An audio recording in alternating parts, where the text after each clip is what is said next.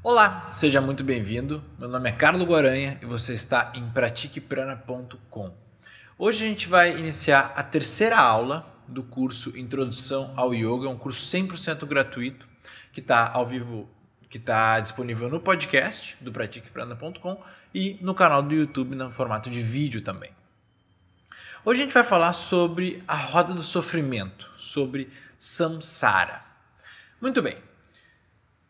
O hinduísmo crê que as pessoas, esse mundo aqui, tá, que a gente está, a vida, é na verdade uma roda de sofrimento, no qual o objetivo espiritual é sair dessa roda de sofrimento, é encontrar o que para os católicos é no céu em vida, ok? Para encontrar o céu na terra, é para transcender esse universo de sofrimento você sai. A partir daí, você não sofre mais. Mas o que que faz com que a pessoa esteja na roda do sofrimento?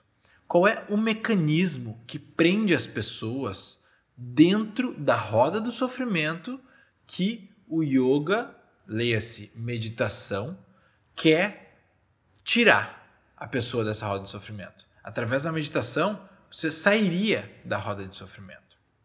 Existem dois mecanismos básicos que fazem com que a roda de sofrimento funcione.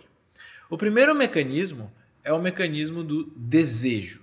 E o segundo mecanismo é a identificação com o observado, a identificação com o personagem. Vamos começar pelo segundo. Na aula passada a gente aprendeu sobre a teoria do observador, onde tem algo que observa, lembra? E um objeto observado, observador e observado, vedor e visível. Quando o observador se identifica com o observado, quer dizer que o observador acha que é o objeto observado, tá? Eu acho que eu sou isso aqui. Eu acho que eu sou o meu corpo, eu acho que eu sou a minha mente.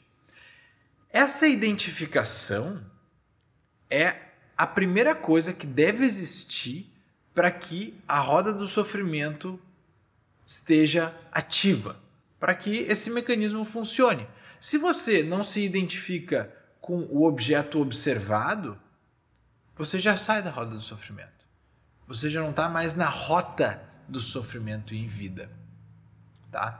Então, o primeiro passo é você se ligar que você não é aquilo que você acha que você é que você não é o seu corpo e que você não é a sua mente. Você é a consciência que a tudo observa.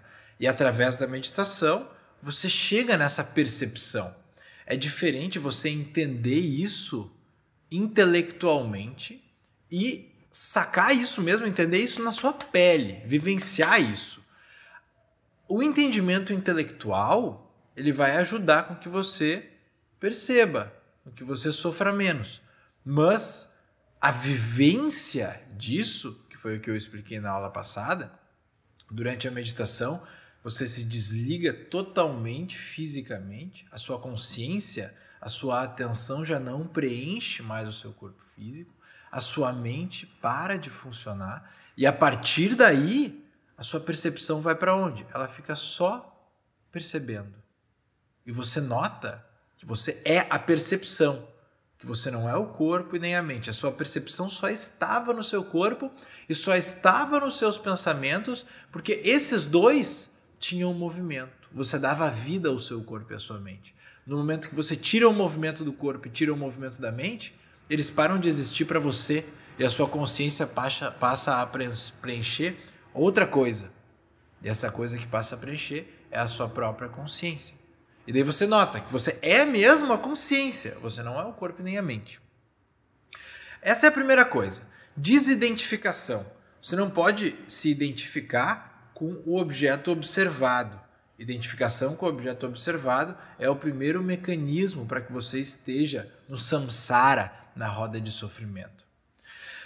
E o segundo mecanismo que permite com que o samsara aconteça na sua vida é o desejo. É atribuir a sua felicidade a coisas externas a você. Porque existe duas coisas. o desejo e o objeto de desejo. Você pode conquistar e você pode aproximar de você o objeto de desejo. Mas o desejo em si, ele é algo que preenche as coisas. Então, eu desejo agora um carro. O meu desejo está em um carro, está em um objeto. O carro é o objeto de desejo. O meu desejo preencheu este carro. No momento em que eu adquiro esse carro, esse carro vai saciar o meu desejo. Só que eu só posso ter desejo por algo que eu não tenho. Então, esse carro, quando eu adquiro ele, ele automaticamente vai passar a não ser mais o meu desejo. E o meu desejo vai fluir para outro objeto. E eu vou correr, eu vou me esforçar, eu vou trabalhar, eu vou, enfim, achar diferentes maneiras de conquistar o meu objeto de desejo. E daí eu conquisto o meu próximo objeto de desejo, que é uma casa.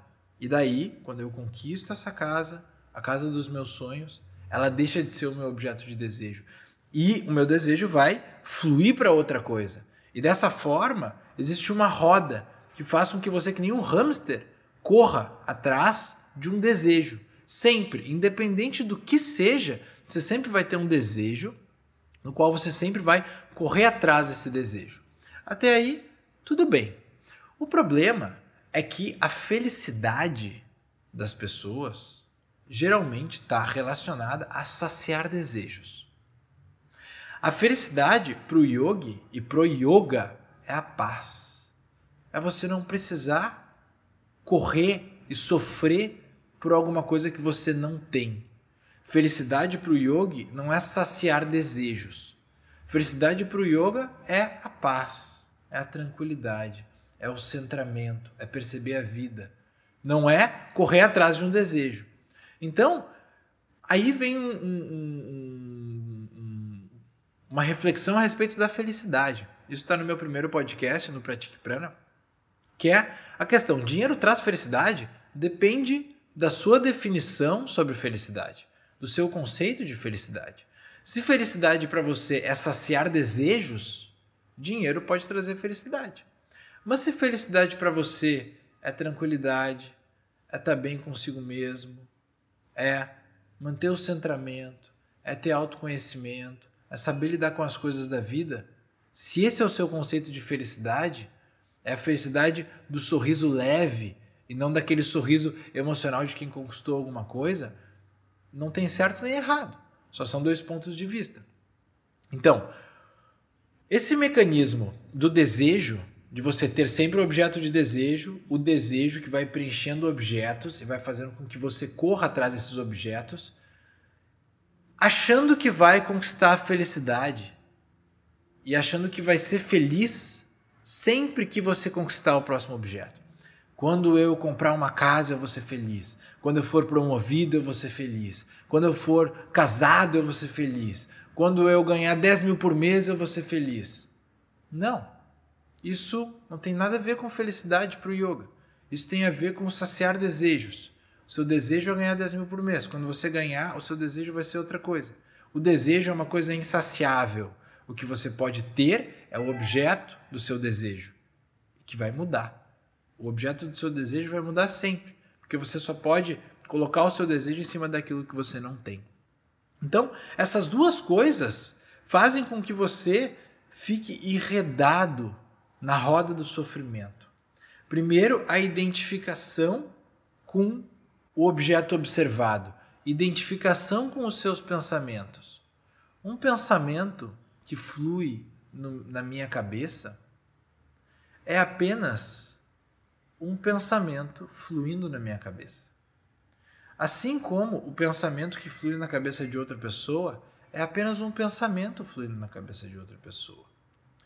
Um yogi, um meditador, é aquela pessoa que é treinada para cada vez que algo chamar a atenção dela e desviar ela do objeto de concentração, ela tem que ser indiferente a isso e voltar a concentração no objeto que ela estava se concentrando. Cada vez que um pensamento flui pela cabeça de um meditador, ele deve voltar a atenção dele para o objeto de concentração e ser indiferente àquele pensamento. E agora imagina, o treinamento da meditação ele torna um yogi indiferente aos próprios pensamentos, percebendo que a mente é um mecanismo que age como o coração. Você não precisa pensar para o coração bater. Você não precisa ordenar para a mente pensar. A mente vai trazer pensamentos, ela vai trazer resoluções de problemas que talvez nem existam por livre e espontânea vontade. É uma coisa automática. Mas agora, se você viver sentado na mente, você vai viver resolvendo problemas que talvez nem existam. Mas o yoga é treinado para ser indiferente a esses pensamentos e focar naquilo que ele está se propondo a se concentrar.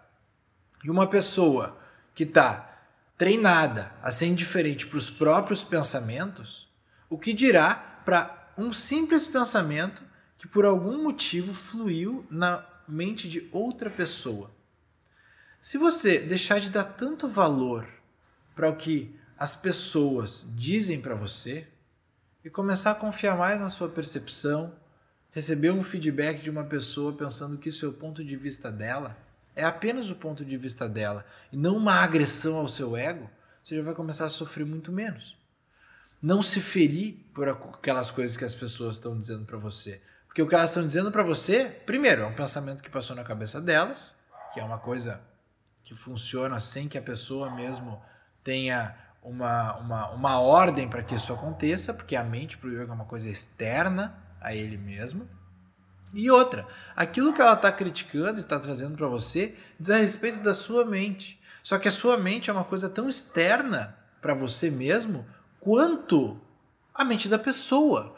Então, num ponto desses, dessa percepção, você tira sarro e zoa a sua própria mente. Olha a minha mente funcionando aqui pensando bobagem. Não, olha como a minha mente funciona. Ela me faz esse tipo de pegadinha. A minha mente me coloca em cada uma. É isso. A sua mente é um bicho que vai funcionar de forma involuntária. Ela vai funcionar queira você ou não queira. Saca? Então, Nesse ponto de vista, você se, se desidentificou totalmente com o objeto observado. Você enxerga a sua mente de longe. Ela sugere para você pensamentos. Ela sugere para você linha de raciocínio. Ela sugere para você, quando alguém te liga, o que, que essa pessoa vai falar. Mas você não tem como saber. É uma sugestão da sua mente. Só que você não pode achar que você é a sua mente.